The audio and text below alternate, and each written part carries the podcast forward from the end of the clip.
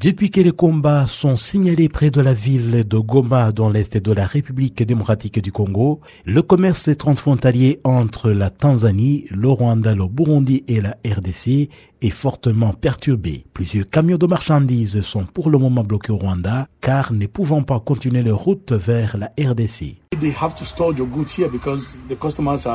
Ils sont obligés de garder les produits ici parce que les clients ont peur. Personne ne souhaite prendre ces marchandises dans un endroit instable. Ainsi, les conteneurs qui avaient été importés avant la détérioration de la situation sont bloqués ici au Rwanda pour des raisons de sécurité. Personne ne veut perdre ses produits au Congo.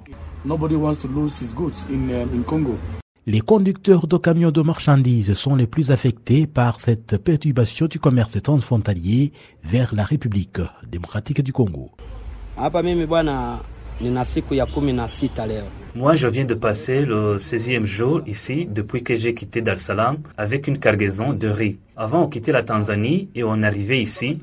On y passait un seul jour et on retournait chez nous. Mais aujourd'hui, ce n'est plus le cas. On passe plusieurs jours car les marchandises ne peuvent plus être acheminées au Congo. Les commerçants qui acheminaient habituellement les marchandises en RDC depuis le Kenya et la Tanzanie souhaitent que la situation change avant que leurs produits ne se détériorent dans les entrepôts qui ne peuvent plus contenir leurs marchandises à la frontière rwando-congolaise.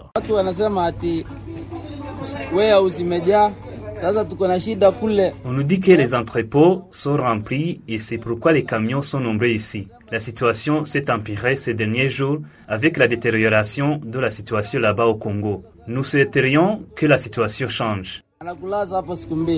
Les autorités locales côté rwandais indiquent que les discussions sont en cours pour que les investisseurs viennent construire des entrepôts dans la région pour essayer de résoudre ce problème. Prosper Morinwa est le maire du district de Rubavu.